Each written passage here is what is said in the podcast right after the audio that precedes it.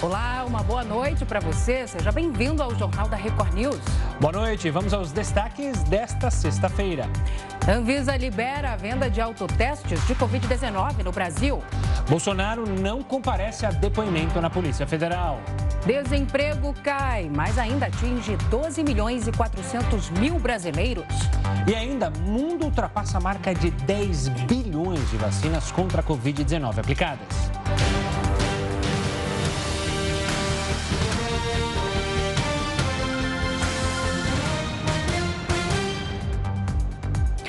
O ministro Alexandre de Moraes, do Supremo Tribunal Federal, deve remarcar nos próximos dias a data do depoimento do presidente Jair Bolsonaro no inquérito que investiga a divulgação de informações sigilosas. Então vamos a Brasília conversar com a Nathalie Machado, que tem os detalhes para a gente sobre este assunto. Oi, Nathalie, uma boa noite para você.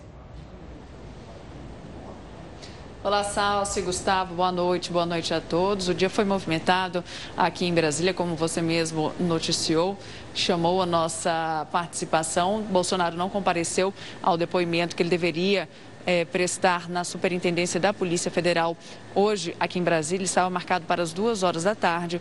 Somente quem compareceu foi o advogado-geral da União, Bruno Bianco. Então, é, antes, 11 minutos antes do advogado-geral da União comparecer a esse depoimento que estava marcado para as duas horas, a AGU ingressou com uma ação no Supremo pedindo para que fosse remarcado esse depoimento. Mas o ministro Alexandre de Moraes, que é o relator desse caso no Supremo, não, não, não aceitou as desculpas ou então o pedido de remarcação e, e, então não adiantou nada. O que ele vai fazer agora é o seguinte: é aguardar as informações da Polícia Federal sobre o que foi dito pelo advogado-geral da União. Essas informações serão repassadas ao Supremo Tribunal Federal e a partir daí o ministro vai tomar uma decisão. A intenção também da Advocacia Geral da União será levar esse caso ao Supremo, mas os bastidores aqui do Planalto Central, é, pessoas muito ligadas ao presidente da República informaram para o Jornal da Record, até mesmo para a nossa produção, que essa foi uma estratégia traçada pelo ministro da Justiça. Uh, pelo ministro da Justiça, desculpa, e também pelo advogado-geral da União, de apresentar esse recurso para tentar impedir que esse depoimento ocorresse no Supremo, na Polícia Federal. Isso porque eles acreditam que seja uma afronta o presidente da República ter que ir até o local para prestar depoimento. Lembrando que Bolsonaro ele responde pelos vazamento, né, suposto vazamento de informações de documentos sigilosos sobre uma investigação de invasão de hacker ao site do Tribunal Superior eleitoral. Essas informações elas foram divulgadas em uma live é, em que o presidente participou e ele não deveria ter acesso a essas informações.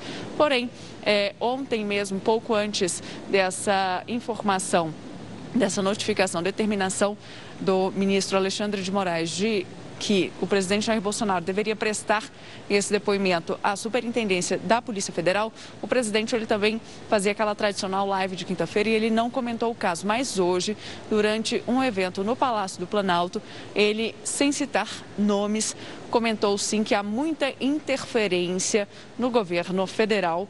Vamos dar uma ouvida? Enfrentamos também outras atribulações, interferências no executivo, as mais variadas possíveis. Sempre da nossa parte, jogando com aquilo que nós temos e com aquilo que nós juramos respeitar por ocasião da nossa posse, a nossa Constituição. Salso Gustavo, agora a situação fica a seguinte: o presidente Bolsonaro ele se sente muito invadido, né, por não conseguir comandar sozinho ali da forma como ele queria, como ele almejava o país. Ele acredita assim que há muita interferência e considera isso uma afronta. O presidente da República ter que prestar depoimento à Polícia Federal. Essa história ainda tem muito desdobramento. O trabalho no Poder Judiciário vai voltar agora. O ano judiciário vai começar uh, a partir do mês de fevereiro. Então é possível que em breve eh, essa situação vá para o plenário, sim, do Supremo Tribunal Federal. Salso, Gustavo. Nathalie, é, em algum momento, pelo que você ouviu aí, o presidente temeu que houvesse condução coercitiva caso é, o depoimento não acontecesse hoje? Olha, Salsi, ele não tocou neste assunto, né? A, a estratégia deles é evitar essa exposição. Estratégia deles que eu digo do ministro da Justiça e também do advogado-geral da União. A, a ideia é evitar exposição, tamanha exposição do presidente da República de ter que ir à Polícia Federal. Mas essa questão da condução coercitiva não chegou a ser comentada, Salsi.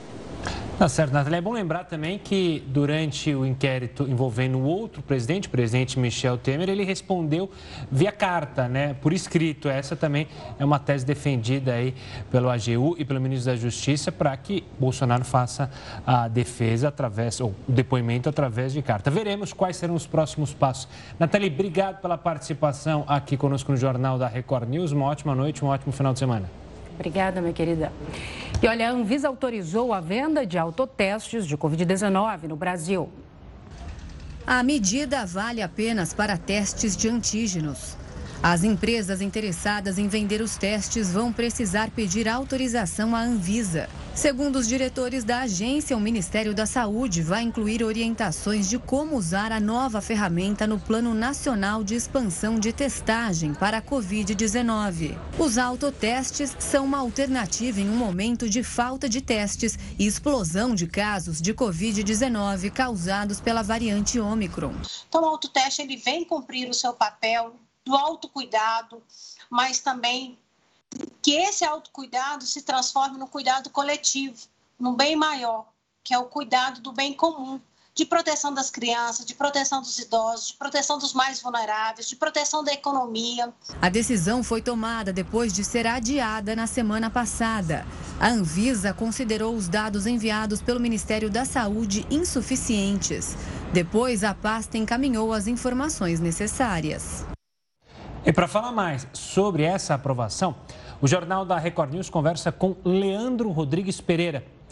Ele é o gerente geral de tecnologia de produtos para a saúde da Anvisa. Leandro, uma boa noite, obrigado pela participação aqui conosco no Jornal da Record News.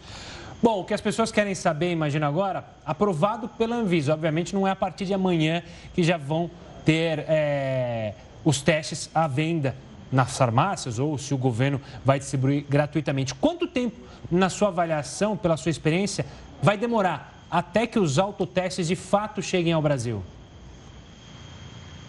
Boa noite, Gustavo. Boa noite, Salsi. Boa noite a todos que nos acompanham. Bom, o que a gente aprovou hoje, o que foi aprovado pela agência, foi, foram as regras, né, os regramentos para as empresas poderem pedir os pedidos de registro dos autotestes. Né? A partir de então, a partir de hoje, as empresas já podem encaminhar a documentação para a Anvisa e a gente vai tratar isso na celeridade que é necessária. Né? Tudo será tratado em prioridade. A nossa avaliação é para avaliar se de fato aqueles produtos asseguram qualidade, segurança e eficácia. Feito isso, e se os produtos possuem instruções de uso adequadas para a leitura do público leigo, a gente faz a liberação do teste para o mercado.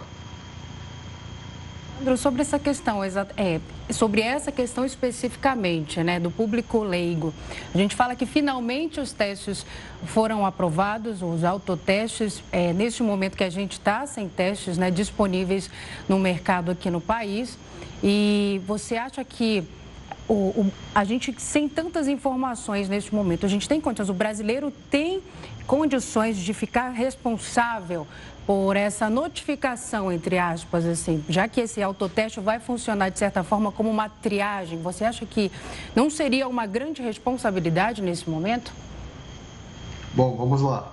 O autoteste ele tem sido utilizado em todo o mundo, né? Então essa, essa é a política que a gente é, vai trazer para o Brasil, né? Esse é o programa de testagem por meio de autoteste.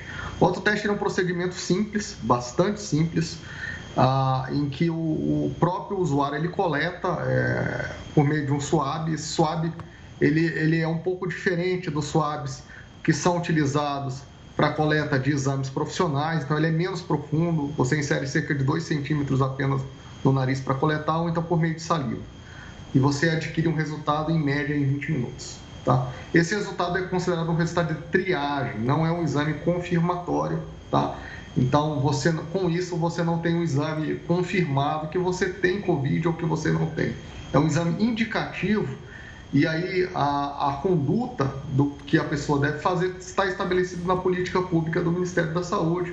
Né? O PNE, teste, ele foi atualizado e está disponibilizado na data de hoje e ele orienta, por exemplo, se você teve um teste ah, que deu um resultado positivo, a orientação é que você busque um, um, um serviço de saúde, seja ele público ou seja ele privado, para que lá você tenha um diagnóstico final ah, da sua patologia e, e, e, esse profissional de saúde que faz esse diagnóstico, que é o responsável por notificar as bases de dados oficiais da, da, do Brasil.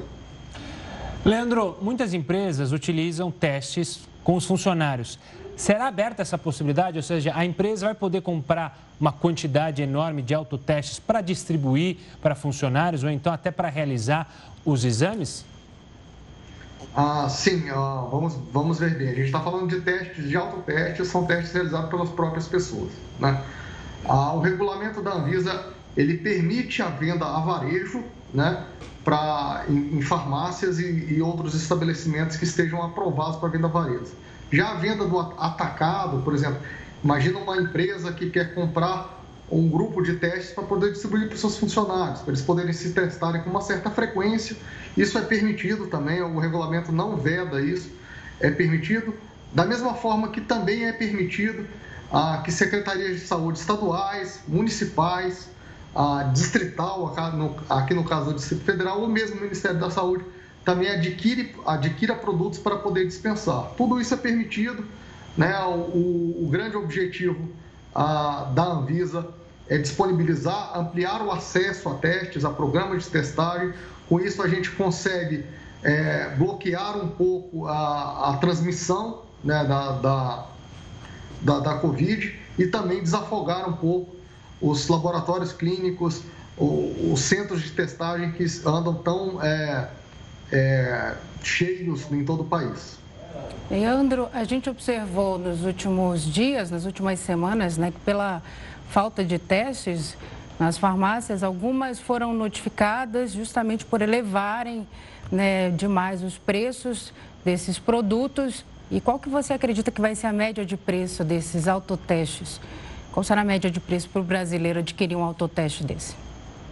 É, essa é uma informação importante, relevante. Acho que o preço do teste ele é fundamental né, para a gente poder a, ter uma política de fato eficaz né, para isso funcionar no Brasil. Ah, esses são testes que não vai ter uma, uma assistência é, de um profissional de saúde, né, que ele não vai utilizar uma estrutura laboratorial. Então, a nossa expectativa é que sejam testes mais baratos é, do que os testes profissionais.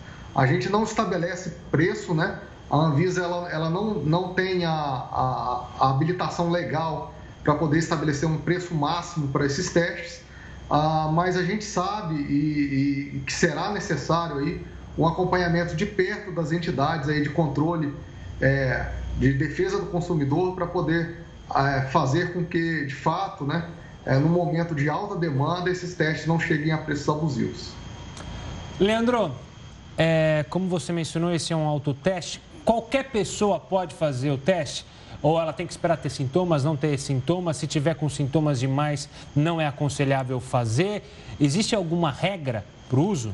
Sim, as regras estão definidas na política pública do Ministério da Saúde, o PNE Teste, que está divulgado no portal do Ministério. De uma forma geral, o teste é indicado para pacientes sintomáticos ou assintomáticos, né, e isso em qualquer idade, né, e sendo que para as pessoas mais jovens e também, claro, as mais idosas que têm mais dificuldade, é, o exame deve ser assistido por um, por um familiar. Né? Então, imagina uma criança que vai fazer um teste, essa criança, com o auxílio do pai, a supervisão do pai, ela consegue também executar. Os testes são de simples execução, então a gente imagina que, que isso será muito, muito, de uma forma muito tranquila absorvida pela sociedade. Pedro, só mais uma dúvida. O que, que faltava quais informações que, que faltavam para que de fato esses, esses autotestes fossem aprovados, é que o uso desses autotestes fossem aprovado, o uso fosse aprovado no Brasil pela Anvisa? Certo. A, a, a síndrome respiratória aguda é, gerada pelo SARS-CoV-2, que é a Covid-19, ela é uma doença de notificação compulsória. Né? Então, o que, que a Anvisa precisava? Ah, era necessário ter uma política pública que endereçasse qual a forma que, o, que, o, que essa doença, no fim das contas, seria é, notificada no nosso país. Né? Então, isso era, era, o ponto principal e também ah, um, um, ponto importante é como que o paciente vai se portar perante um resultado. Imagina, ah, você tem um, testou, você está com um resultado negativo, mas você tem sintomas. Qual a sua conduta? Né? Você deve procurar um profissional de saúde, você não deve, o que fazer? Né? Essas questões foram definidas ah, no, no, na, no, documento do Ministério da Saúde e a partir daí a gente conseguiu internalizar. Ah, de uma forma concreta, trazendo para cá um exemplo, que são várias as hipóteses. Né? Então, numa testagem, imagina que você testou negativo né? e você está com febre em casa. Né? Está com febre, está com coriza e testou negativo. a, a, a recomendação é que você busque um, sistema, um, um sistema de saúde para poder fechar esse diagnóstico. A gente sabe que tem outros vírus circulando, por exemplo, a gente tem influenza circulando. É possível que você tenha uma outra infecção, que não a Covid. Mas isso também não descarta de que você tenha Covid e tenha um resultado, é, um falso negativo.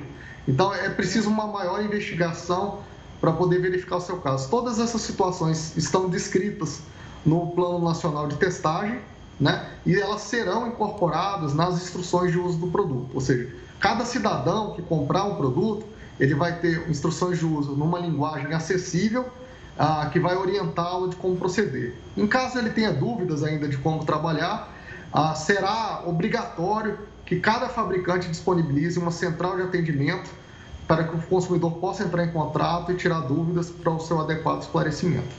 Leandro, uma dúvida também relacionada a o teste positivo. Fiz o teste em casa, fiquei positivado. Duas questões. Eu posso é, usar isso como já para uma empresa para afastamento ou não? Isso deve ser corroborado por um teste clínico de fato. E também, se deu negativo, ele pode ser usado, por exemplo, para as viagens, para embarcar em países em que decidem, em que pedem um teste negativado? Ô, Gustavo, uma ótima pergunta, tá? Então, os testes, eles são considerados testes de triagem, tá? Eles não fecham o diagnóstico. E você não vai ter um laudo, né? Então, o documento que você apresenta, por exemplo, para viajar, é um laudo, né? Você não vai ter um laudo, você vai ter um, um resultado de um teste que é orientativo para você. Então, ele não fecha esse resultado, seja para fins de viagem, seja para fins ah, também laborais, né? Então, a, de fato, a orientação do diagnóstico para ser fechado ele necessita sim de um encaminhamento a um profissional de saúde. Tá certo, Leandro. Obrigado pela participação aqui conosco, tirando as dúvidas. Eu faço convite também, você aí de casa, que se tiver dúvidas, entrar no site da Anvisa, como o Leandro falou, que tem todas as diretrizes. Leandro, obrigado, uma ótima noite e até a próxima. Muito obrigado, agradeço Obrigada. a oportunidade. Tchau, tchau. Só lembrando também que é proibida a venda nas redes de internet, ou seja, Sim. sites de e-commerce. Então, se você quiser já sair comprando, cuidado, cuidado porque exatamente. não é, pode ser golpe, tá? Só para deixar avisado. E olha, a empresa de Elon Musk foi autorizada a oferecer internet via satélite aqui no Brasil. Pois é, o Jornal da Record News volta com os detalhes desse caso. Já estamos de volta e olha, falamos aqui no jornal né, sobre a falta de testes de Covid-19 em laboratórios e farmácias. Enfim, agora a gente vai falar sobre isso com o Heródoto Barbeiro. Heródoto, boa noite para você. Fala para a gente, quem paga o exame do próprio bolso, Heródoto, pode abater essa despesa aí do imposto de renda? Olha, Salce, eu não sei se dói mais a picada da injeção ou a mordida do leão. Ou também a, o cotonete no nariz, porque é uma coisa chata. É, é incômodo. Mas, esse, mas então, o exame é caro, viu? Exatamente. Agora, tem uma coisa que é interessante para o pessoal eh, que pagou do próprio bolso. Não é o caso do companheiro aí. O companheiro aí fez ainda a empresa não pagou nada, que ele já contou aqui outro dia. Até, pô. Mas quem pagou pelo teste, a pergunta é: posso abater isso na minha declaração de imposto de renda ou não? Fiz o teste no ano passado, posso colocar no imposto de, imposto de renda desse ano? Olha, se por acaso o teste foi feito em laboratório ou no hospital, pode. Oh, bom saber. Mas se foi feito em farmácia, não pode. É. Que injustiça. Aliás, nada que é feito em farmácia, você pode colocar no imposto de renda.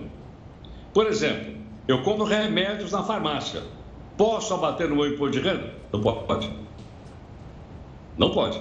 Agora, se porventura os remédios foram comprados no hospital, durante uma cirurgia ou um teste que a gente está mostrando aí, aí eles poderão ser colocados sim no imposto de renda. Detalhe: tem que guardar a nota fiscal ou recibo dado pelo hospital ou, pela, ou pelo laboratório.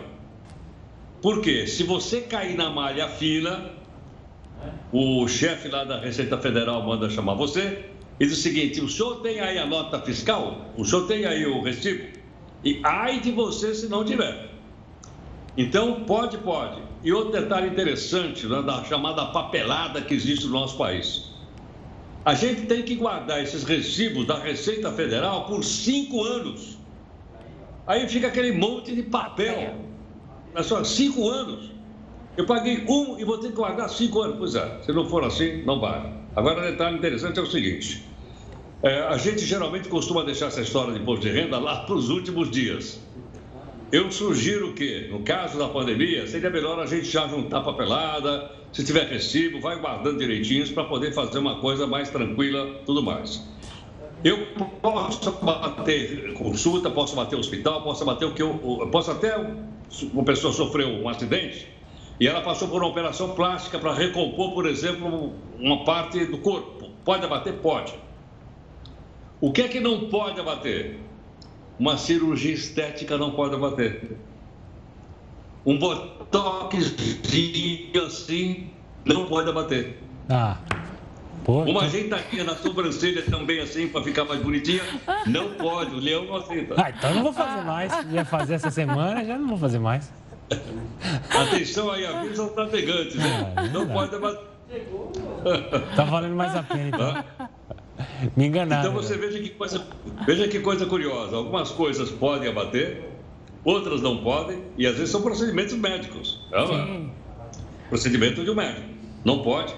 E outra coisa, guardar papelada por cinco anos, porque eu, eu peguei aquele papel, depois já quatro anos que eu estou jogo fora. Aí a Receita manda me chamar. Ela tem cinco anos para me chamar. Quer dizer, isso não prescreve? Tem tanta coisa que prescreve no país, não tem? Oh. É isso aí não prescreve? Deve ficar cinco anos segurando papel. Ia segurar no máximo um ano. Se a Receita não me chamar em um ano, pode, vamos considerar que está correto, vamos jogar fora. Mas infelizmente não é assim que funciona. Estou dando uma dica, porque a gente não pode fazer confusão. Porque, logicamente, nós pagamos imposto, pagar imposto é um ato de cidadania, mas a gente quer pagar dentro do razoável, não é? claro. e não daquilo que gente trabalhar só para pagar imposto. Isso não dá. Essa coisa do papel não é à toa é, que tem tanta empresa hoje que justamente armazena os papéis, porque quem tem CPF e CNPJ, tem empresa, tem que guardar essa papelada toda por anos, como você mencionou. E aí é muito papel. E aí tem ali empresas que guardam esse papel, ganham dinheiro com isso. E só mais um adendo também, você falou, né? Junto papelada agora, vai fazer essa declaração. Eu, infelizmente, sou daquela tese e vou levar um puxão de orelha, mas que é aquela, para que fazer antes se em cima da hora eu faço tudo muito mais rápido, em cima da hora eu faço rapidinho. tudo errado, mas faço rápido. Cuidado, cuidado com o leão, o leão é bravo. É. Que eles não leão. estejam nos assistindo hoje, é. sexta-feira. Olha o conselho que ele está dando. Aí. Não, não façam o que eu não, digo, por é. favor. Eu sei que tem um monte de gente que faz. Não mas... façam isso em casa. Geraldo, a gente volta a se falar daqui a pouquinho, combinado? Ok. Até mais. E olha, a Anatel autorizou a empresa de Elon Musk a oferecer internet via satélite aqui no Brasil. A concessão vale até 2027. Foi feita a Starlink, sistema de satélites da SpaceX, companhia fundada pelo empresário. A operadora Swarm também recebeu aval para empregar a tecnologia no país. Por estarem mais próximos ao solo, os equipamentos vão permitir acesso à internet em banda larga em todo o território nacional, inclusive em regiões remotas. Essa foi a primeira vez que a operação desse tipo de satélite foi autorizada no Brasil. Em dezembro do ano passado, o ministro Fábio Faria chegou a se reunir com Elon Musk para discutir o fornecimento do serviço no país.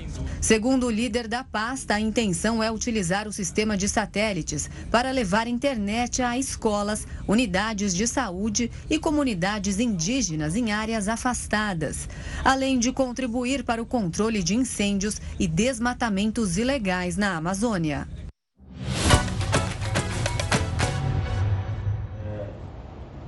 O final de semana deve ser recheado de emoções para os torcedores de São Paulo e do Rio de Janeiro. Os campeonatos paulista e carioca seguem a todo vapor. Depois de duas vitórias com folga, o Palmeiras, grande destaque do Paulistão até o momento, é o ABC Paulista enfrentar o São Bernardo. A equipe do técnico Abel Ferreira tenta manter o 100% de aproveitamento. O Verdão tem o melhor ataque do campeonato, com cinco gols, e a defesa ainda não foi vazada. Já o trio de rivais Santos, Corinthians e São Paulo busca a primeira vitória no estadual.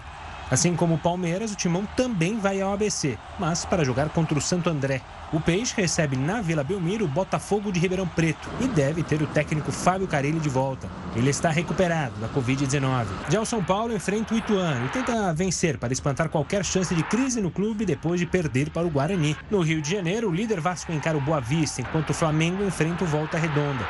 O Botafogo vai receber o Bangu no estádio Newton Santos e o Fluminense encara o Madureira fora de casa depois de perder na estreia do campeonato. Você que mora de aluguel, prepara o bolso e a caixinha de lenço. O Jornal da Record explica já já o motivo. Estamos de volta com o Jornal da Record News para falar do pré-candidato à presidência da República, Sérgio Moro. Ele divulgou hoje os rendimentos pelo período em que trabalhou para uma empresa nos Estados Unidos. Ele informou ter recebido 24 mil dólares por mês, já descontados os impostos, no período em que prestou serviços à empresa Álvares e Marçal. O valor equivale a quase 129 mil reais pelo câmbio de hoje. O ex-juiz ainda diz ter recebido pouco mais de 805 mil reais como bônus. O Tribunal de Contas da União analisa se houve conflito de interesses no contrato entre a empresa e Moro porque o escritório americano atendeu justamente as empreiteiras investigadas e condenadas na Lava Jato. E Moro, como é bom lembrar, foi o principal juiz da operação. Agora a gente volta a falar da Covid-19. Os pais que não vacinarem os filhos contra a Covid podem ser convocados a prestar esclarecimentos ao Conselho Tutelar. O repórter Pedro Paulo Filho está ao vivo com a gente aqui no JR News. Tem os detalhes para a gente. Oi, Pedro, uma boa noite para você. Explica para a gente, por favor, de onde vem essa orientação. Olha, Salsi, essa recomendação vem de uma nota técnica, uma ata técnica do Conselho Nacional de Procuradores Gerais de Justiça. São aqueles que comandam os ministérios públicos de cada estado. E essa recomendação deve nortear, deve aí orientar os promotores a como agir nessa volta às aulas das crianças, em meio ainda à pandemia e em meio também a polêmicas envolvendo a chamada necessidade, obrigatoriedade do passaporte da vacinação em algumas áreas. Bom, antes de tudo, uma boa noite para você, boa noite, Gustavo, a todos que acompanham o Jornal da Record News. O Conselho Nacional de Procuradores Gerais de Justiça afirma nesse documento que as escolas, sejam elas públicas ou privadas, devem exigir o comprovante de vacinação completa, incluindo, inclusive, a vacinação contra a Covid-19. Isso para matrícula, rematrícula ou até mesmo para permanência de alunos em sala de aula. Mas esse mesmo documento destaca que a não vacinação não significa uma negativa de matrícula ou rematrícula, já que a educação é considerada uma atividade básica e constitucionalmente direito de todos para terem acesso. Ainda assim, as escolas, nesses casos, deverão acionar, seja o Conselho Tutelar ou outros órgãos competentes. De acordo com a norma técnica do Conselho Nacional de Procuradores Gerais de Justiça, assim que a Anvisa, Agência Nacional de Vigilância Sanitária, aprovou o uso da imunização pediátrica para crianças de 5 a 11 anos de idade. E depois, a vacina contra a Covid-19 entrou ali no Plano Nacional de Operacionalização da Vacinação contra a Covid, entendeu-se que automaticamente a vacina contra a Covid-19 também passou a ser obrigatória. E a não vacinação feriria o Estatuto da Criança e do Adolescente. Bom, o Conselho destaca que as escolas poderão, então, deverão acionar o Conselho Tutelar, mas os responsáveis ainda terão prazos, dependendo da legislação local, cada município tem a sua legislação, ou se não houver, de 15 a 30 dias para regularizar essa situação, imunizar as crianças.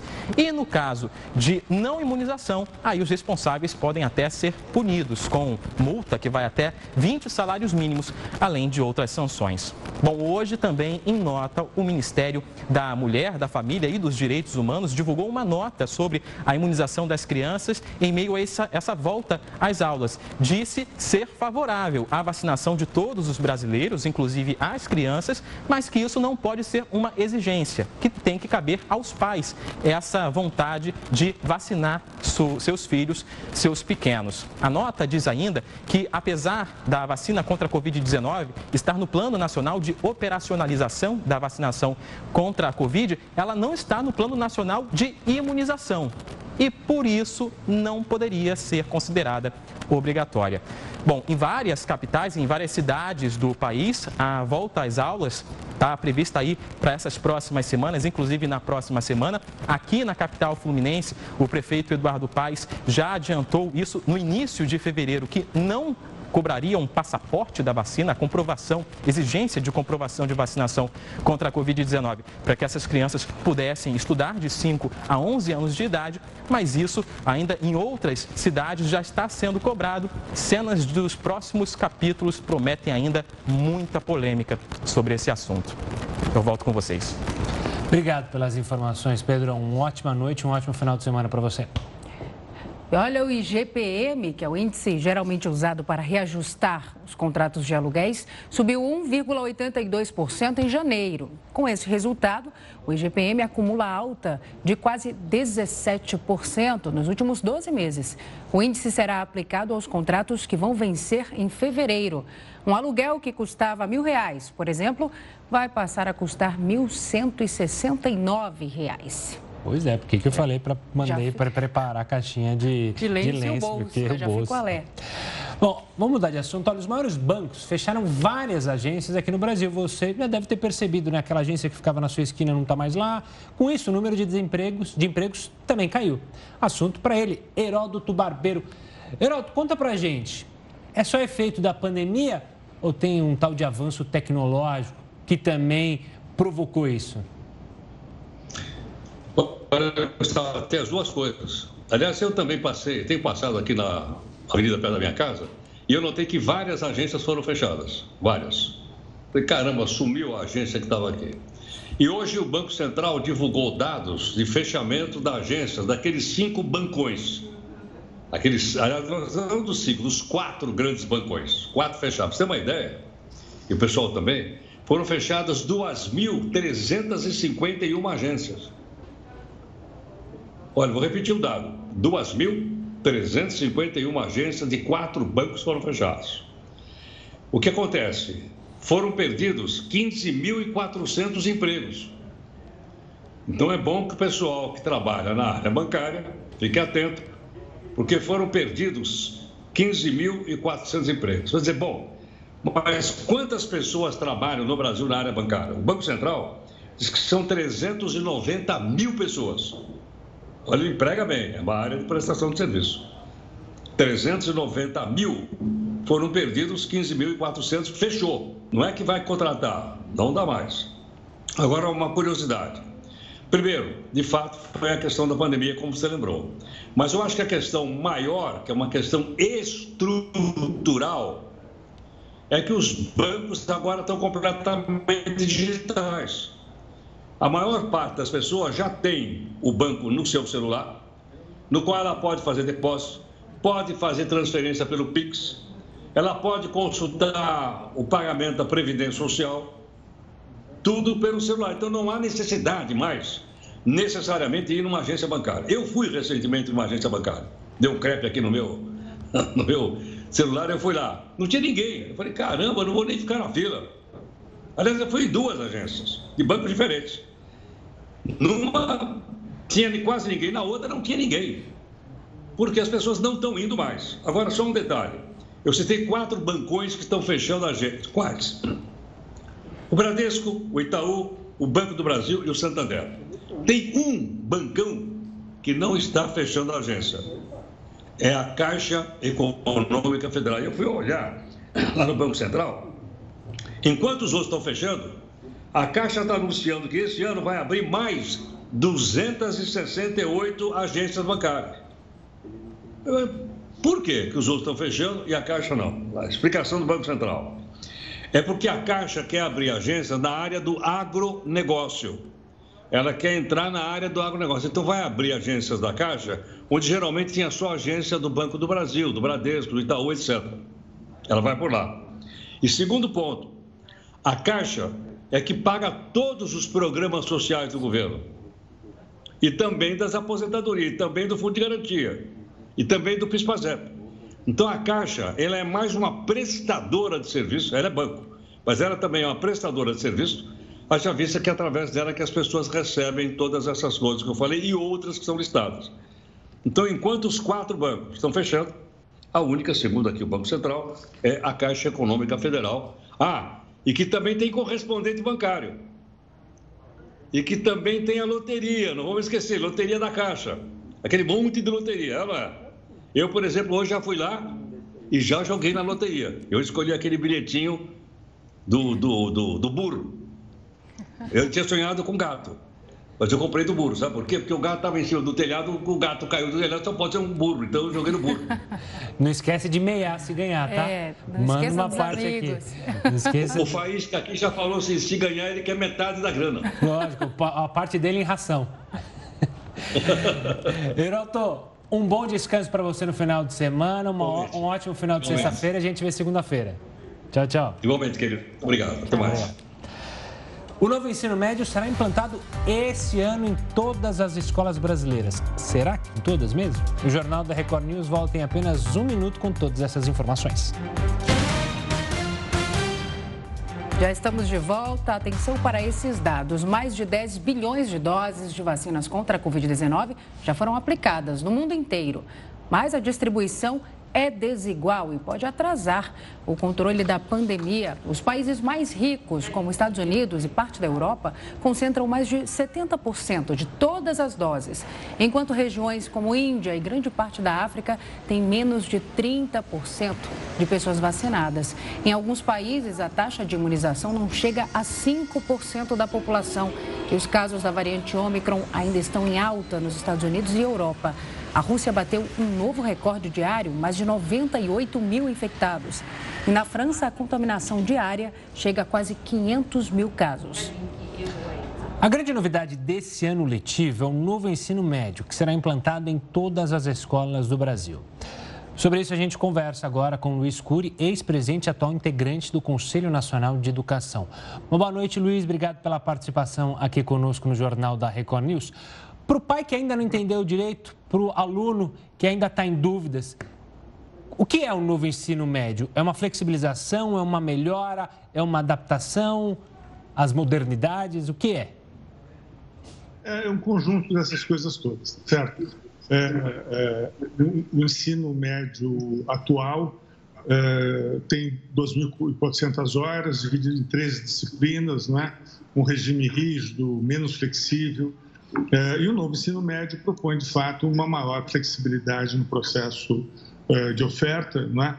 É, ele prevê, não é, baseado na, na Base Nacional Comum Curricular para o Ensino Médio, na lei do ensino médio, nas novas diretrizes gerais do Conselho Nacional de Educação para o ensino médio, é? ele prevê uma educação integral, ele prevê uma divisão entre formação geral básica é? e aprofundamento dela é, é, numa, numa etapa correspondente é, de escolha de quatro itinerários ou itinerários integrados, tanto a formação básica como os, os, os itinerários que concentram aspectos da formação de escolha dos alunos devem ter um viés eh, eh, de, de, foco em habilidade e competência e, também deve carregar a interdisciplinaridade como padrão do processo de aprendizado.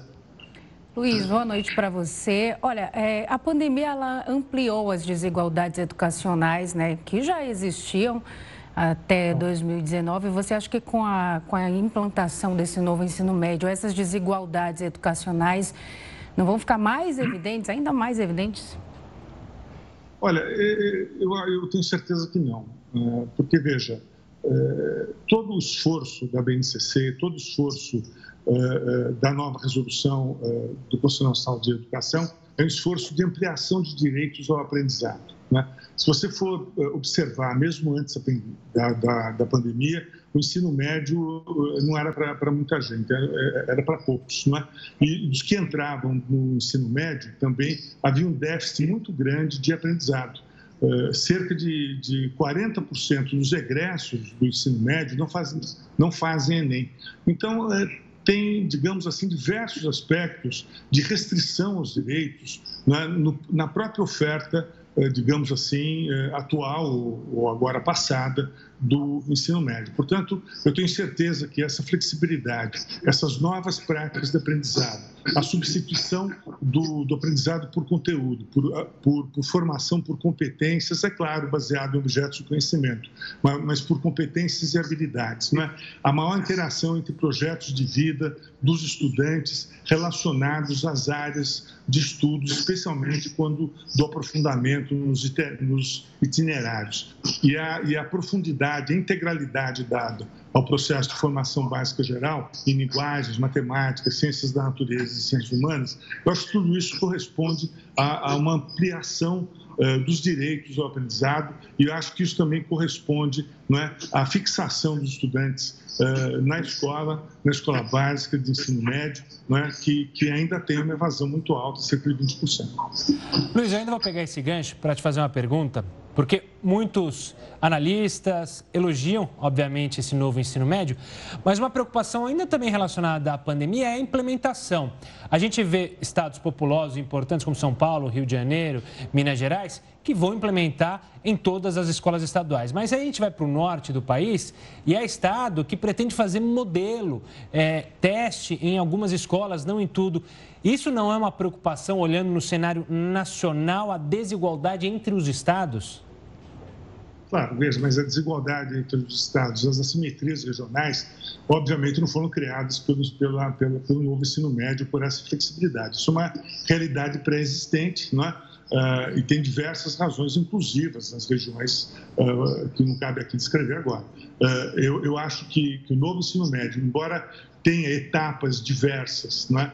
que corresponde a essas desigualdades pelas regiões do Brasil, pelos municípios brasileiros, é uma boa notícia, especialmente para aqueles que tinham tolhido o direito ao aprendizado. É? São os de mais baixa renda, são os que têm menos oportunidade de, de, de estudar e que têm mais dificuldade de aprender não é? Uh, uh, a partir, digamos assim, de uma, de uma escola mais conservadora, mais tradicional. A, a, a flexibilidade dada, a, interação, a interdisciplinaridade, né?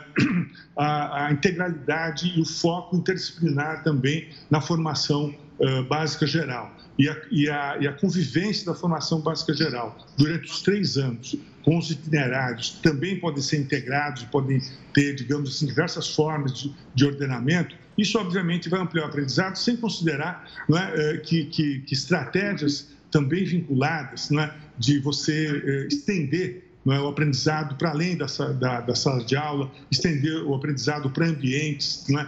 Constatar a expectativa de vida, de carreira, de formação futura a partir desse aprendizado flexível, não é constatar que a vida é, interdisciplinar, ela não é monodisciplinar, não é? é tudo, tudo, isso diferencia a formação do mero conteúdo, quer dizer, são objetos de conhecimento ofertados em estratégias diversas de aprendizado, é, em estratégias é, ditas flexíveis, mas a flexibilidade explica, digamos assim, a, a, a, o despertar do interesse dos estudantes né, e, portanto, por meio desse despertar, a fixação e a amplitude do seu aprendizado. Isso, de fato, é, é uma ampliação dos direitos. É, é claro que, que, que, há desigualdade, mas essa desigualdade deve ser combatida com aprendizado, com amplitude dos direitos, com oportunidades dadas. Luiz, obrigado pela participação aqui conosco, explicando o novo ensino médio e que ele funcione de fato, porque é educação que esse país precisa e muito. Um forte abraço e até uma próxima, Luiz. que agradeço. Tchau, tchau. Era uma vacina contra o HIV começou a ser testada, pois é o Jornal da Record News traz já já todos os detalhes. O desemprego recuou para 11,6% no Brasil, segundo o IBGE. Apesar da taxa ter caído no país, 12 milhões e 400 mil brasileiros seguem desempregados. Os números são do trimestre que terminou em novembro. Tem mais gente trabalhando, mas ganhando menos, segundo os números divulgados pelo IBGE. O rendimento médio do trabalhador caiu 4,5% no trimestre. É o menor número da série histórica iniciada em 2012. Houve um aumento de mais de 4% nas contratações com carteira assinada. Já o número de trabalhadores informais cresceu 3,7%. Quase 39 milhões de pessoas não têm carteira assinada, o que representa mais de um terço do total de trabalhadores ocupados no país. Os setores que mais empregaram entre setembro e novembro foram o comércio e a indústria. Ao todo, mais de 3 milhões de pessoas entraram no mercado de trabalho no período. E o Ministério da Economia anunciou hoje que vai zerar a cobrança do imposto sobre operações financeiras em transações com moeda estrangeira. A medida é essencial para o Brasil ser aceito na Organização para a Cooperação e Desenvolvimento, Desenvolvimento Econômico, a OCDE. Segundo o Ministério, a redução será gradual e vai começar com operações de ingresso e saída de recursos estrangeiros de até 180 dias. As mudanças serão estabelecidas por meio de decreto presidencial e devem durar até 2029. A Rússia reafirmou hoje que não quer iniciar uma guerra com a Ucrânia. A declaração foi feita depois do presidente dos Estados Unidos, Joe Biden, dizer que enxerga uma clara possibilidade do Kremlin invadir a nação vizinha em fevereiro. Sergei Lavrov, ministro das Relações Exteriores da Rússia, descartou a intenção de começar um conflito, mas alertou que não vai permitir que o Ocidente atropele os interesses de segurança. Ele enfatizou que as principais preocupações de Moscou são impedir a expansão da OTAN com a possível adesão da Ucrânia e a implantação de armas da aliança militar perto da fronteira russa. Por isso, o chanceler pediu o cumprimento do Tratado de 1999, o qual defende que a segurança de uma nação não deve vir às custas de outras. Lavrov ainda ressaltou que o governo de Putin escolheu a via diplomática há décadas e sinalizou que pode haver espaço para negociações sobre o impasse no leste europeu. Na quarta-feira, os Estados Unidos e a OTAN rejeitaram formalmente as demandas de Moscou, apesar de Washington acrescentar que um diálogo ainda é possível. As tensões na região aumentaram nas últimas semanas com a movimentação militar russa em uma área próxima à fronteira com a Ucrânia. O governo norte-americano prometeu sanções ao país caso haja invasão, apesar de Moscou continuar negando ter essa intenção. E a farmacêutica Moderna anunciou hoje a primeira fase de testes em humanos da vacina contra o HIV. O ensaio clínico está sendo feito nos Estados Unidos. Os 56 voluntários que não são portadores do vírus são divididos em três tipos de testes. Eles receberam a primeira dose e serão monitorados ao longo de seis meses. A vacina experimental é feita com a tecnologia RNA mensageiro, que ensina as células do corpo a neutralizarem o HIV. Essa técnica está sendo estudada desde 1990, mas só foi desenvolvida pela primeira vez para os imunizantes contra a Covid-19. Mais de 37 milhões de pessoas convivem com HIV no mundo. Só em 2020, 680 mil morreram de doenças relacionadas à AIDS. Acho importante só frisar um detalhezinho que essa tecnologia é a mesma da Pfizer, do RNA mensageiro. Ela é estudada desde 1990. Então, quando alguém vem falar para você que, olha, a vacina não foi feita em dois vacina. anos, não, a vacina já é estudada, esse sistema, desde a década de 90. Exatamente. O Jornal da Record News fica por aqui. Obrigada pela sua companhia. Você continua agora com News às 10 com a Renata Caetano. Uma ótima noite e um ótimo final de semana. Tchau, tchau.